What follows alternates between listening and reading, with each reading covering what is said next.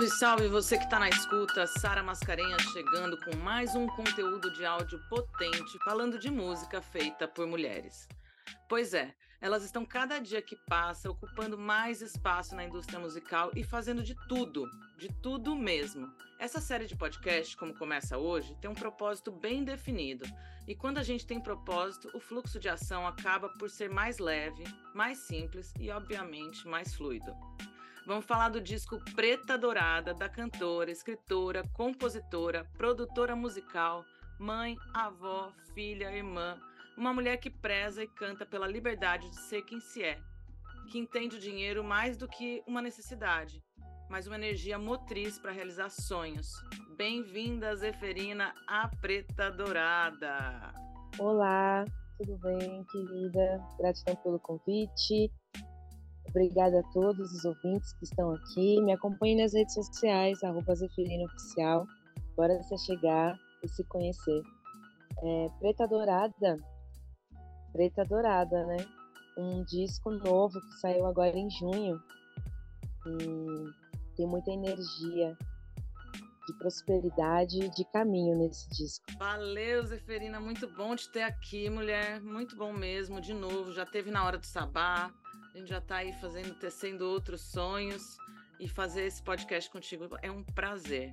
E quando a Zeferina me procurou para fazermos essa parceria, eu achei muito massa, porque eu estava finalizando a primeira temporada de um programa novo que abordava discos de mulheres da música pernambucana. E o disco da Zeferina traz muita referência do Nordeste, traz feats com pessoas fenomenais dessa região, não só de Pernambuco, mas também do Maranhão, e nós vamos falar disso mais para frente nos próximos episódios. Foi um convite de uma parceria irrecusável.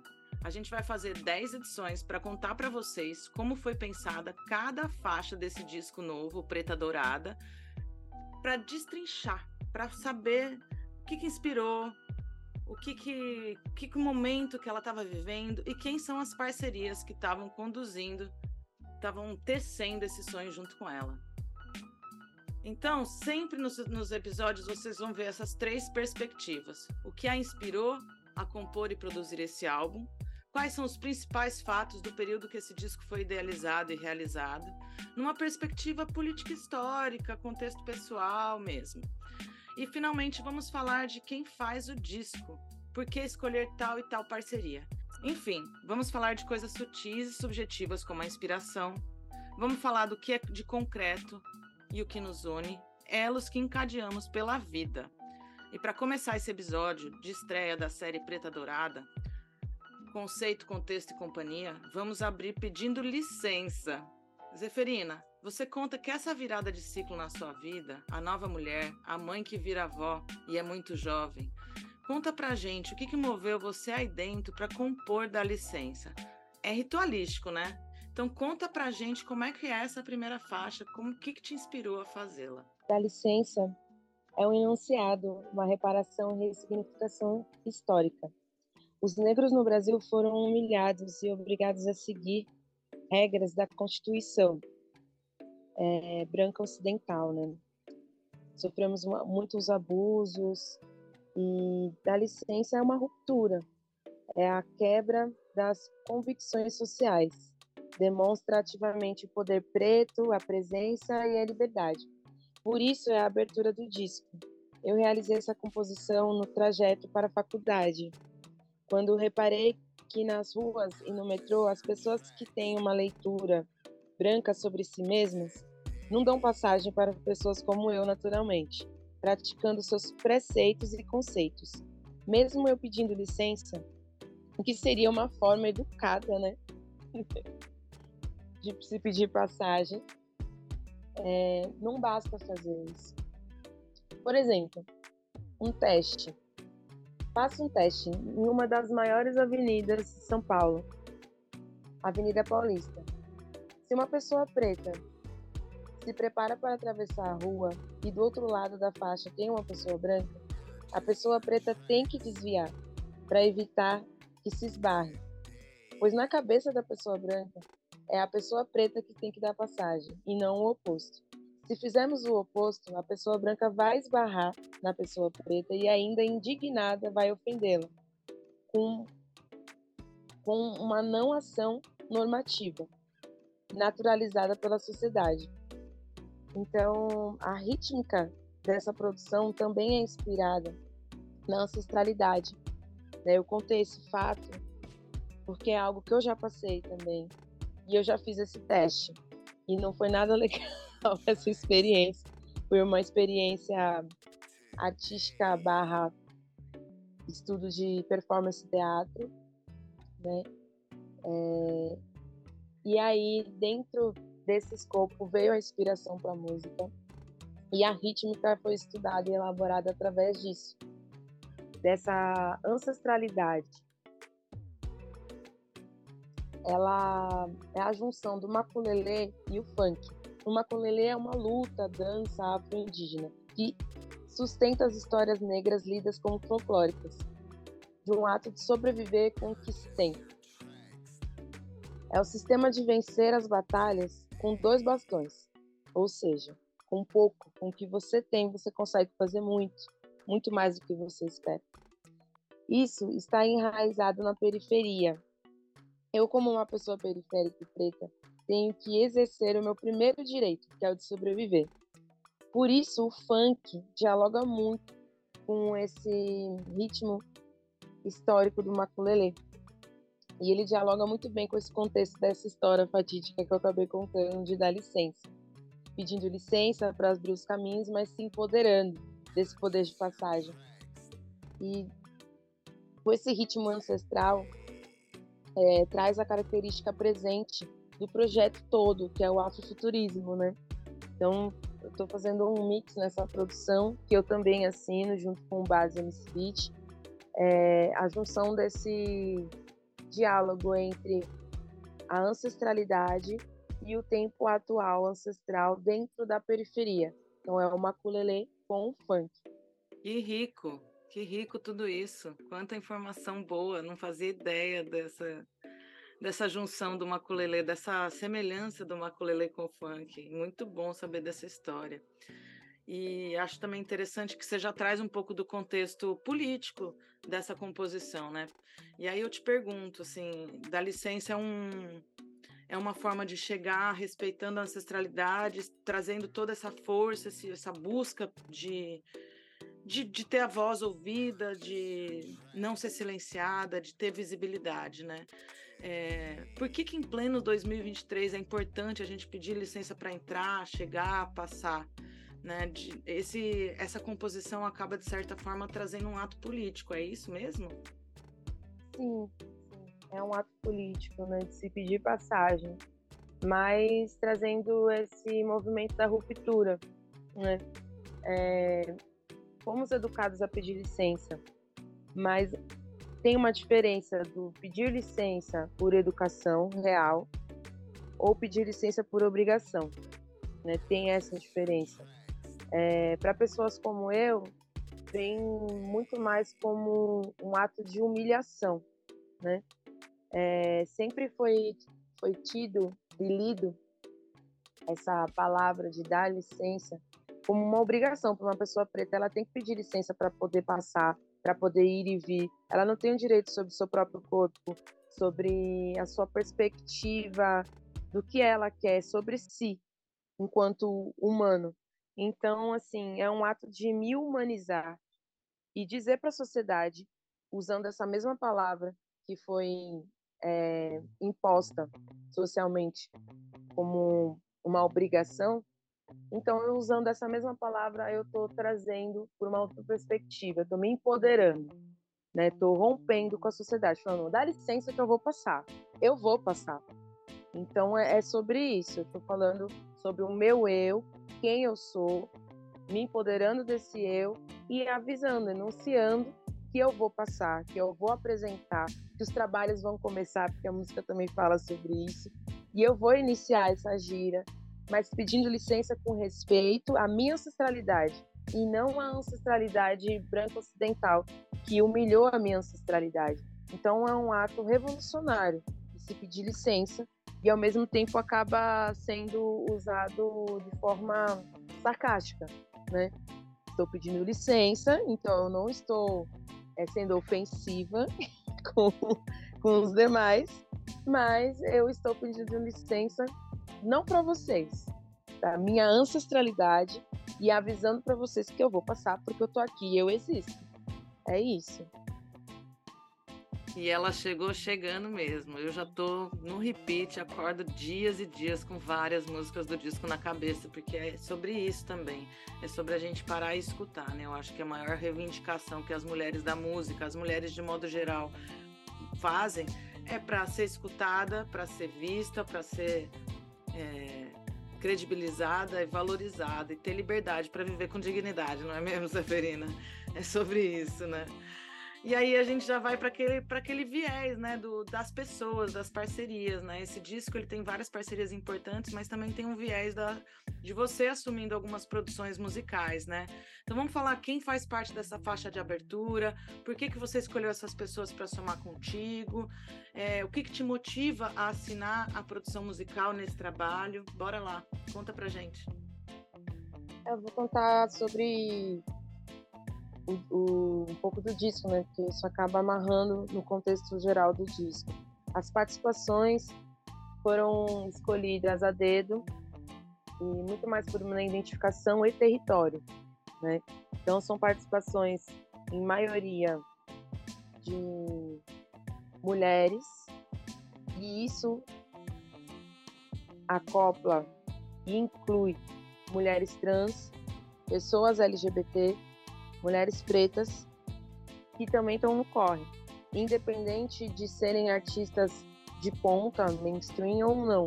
Eu não, não acredito que isso não é, é isso não é o foco principal do meu trabalho.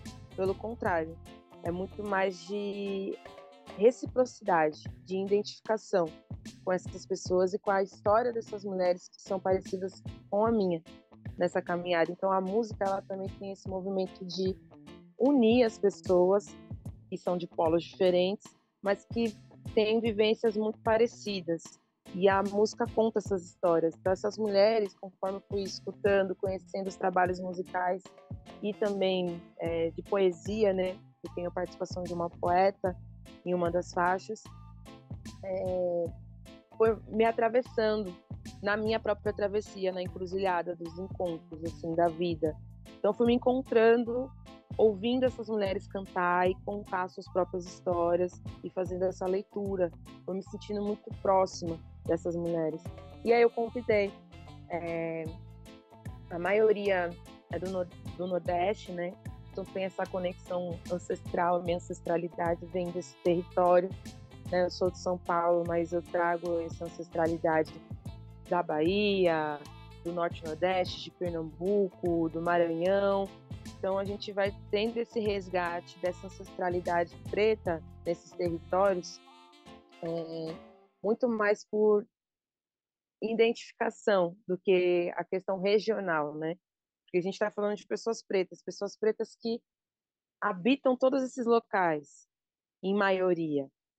E como você consegue diferenciar a história de uma pessoa preta de lá com a história de uma pessoa preta daqui?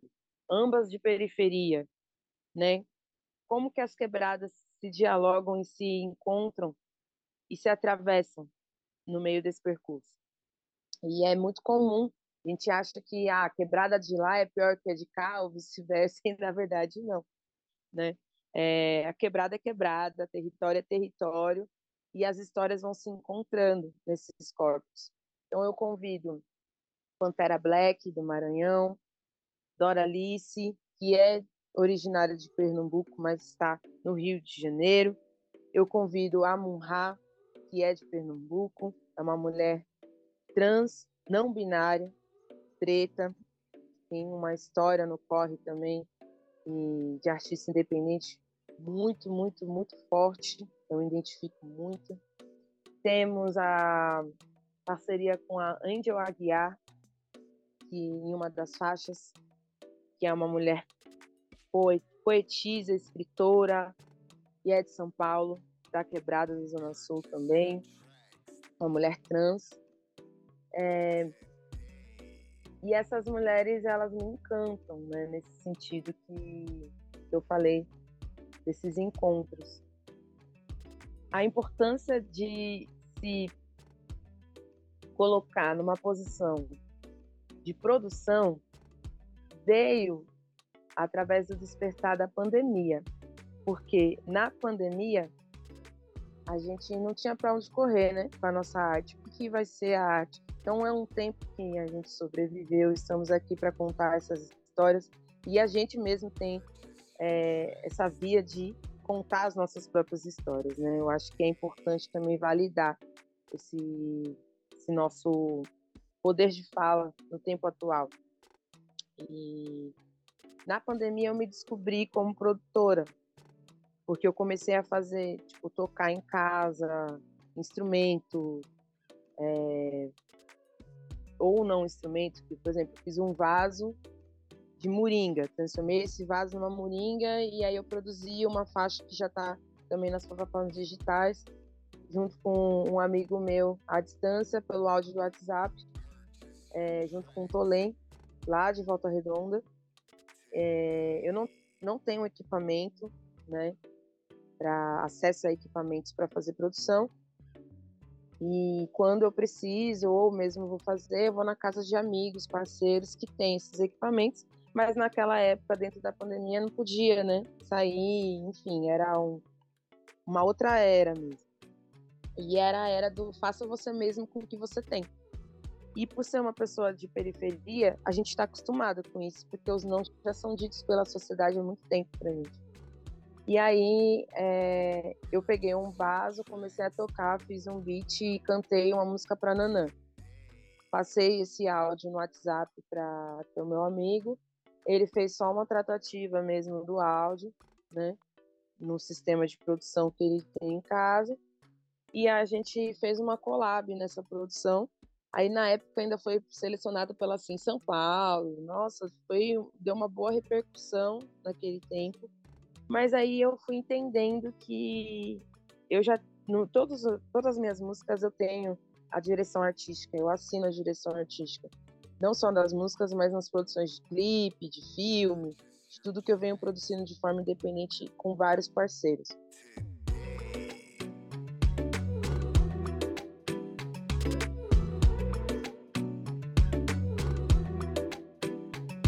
Preta Dourada, ele é o agora. Ele me trouxe para esse caminho através de Exu, que é o agora, e através da prosperidade de Oxum, que também é o tempo do empoderamento, primeiro de si, para que você possa partilhar é, com o próximo, né? E aí eu fui em busca de uma faculdade assim que acabou o período da pandemia, é, Faculdade de Belas Artes e Produção, incentivada por amigos que estão assinando a produção desse disco comigo. É, e passei como bolsista de 100% e comecei a estudar mais sobre produção musical, acessar mais os sistemas, entender melhor como funciona, como são elaboradas essas tratativas e os trâmites até mesmo para ter um conhecimento é, de como eu vou monetizar, né? Como eu vou fazer essa música, tudo que eu estou gerando é, do, do meu processo artístico, como eu vou fazer isso virar dinheiro, né? Porque tempo dedicado é investimento e todo investimento tem que ter uma remuneração. E no nosso mundo atual, a gente é movido a dinheiro, né? E a gente precisa do dinheiro para poder realizar. Ele tem esse poder de realização das coisas. Não se faz nada sem dinheiro. Mas quem gera o dinheiro é a gente mesmo, né? Então, acho que eu partilhei um pouco aqui desses processos do quebra-cabeça de como eu comecei, iniciei nesse movimento de produtora. Hoje eu posso falar que eu sou produtora musical mas não pelo fato de estar estudando. Muito bom, Zeferina, saber de tudo isso. E eu quero deixar bem enfatizado aqui para quem está escutando que esse é só o primeiro episódio, que tem mais nove aí pela frente, que esse conteúdo está chegando ao fim. E eu vou passar a palavra de novo para a Zeferina, porque eu, esse podcast não é sobre o que eu digo, é sobre o que ela está trazendo para a gente. e ela fazer as suas considerações finais sobre essa faixa da licença e deixar aquele abraço para quem nos escuta, seguindo nas redes sociais dela, escutando muito disco nas plataformas de streaming. É contigo, Zeferina. Escutem essa música, compartilhem, é, peçam licença para se empoderar, porque a passagem já foi dada desde o dia que você é, nasceu como ser humano. Então não deixa ninguém é, ditar onde você deve passar ou habitar. Seja você vai para frente, que o caminho é teu, o mundo está aí para isso. É, e deixar um abraço, além de todo, para todos os ouvintes, mas deixar um abraço para as pessoas que somaram nesse trabalho, todas as pessoas que somaram nesse trabalho do disco Preta Dourada, em especial o produtor Base MC Beat, que fez também essa produção comigo, de que massa poder estar do teu lado e trazer para o mundo esses detalhes que são tão íntimos do seu processo. Eu agradeço os ouvintes, a Colmeia 22 pela parceria.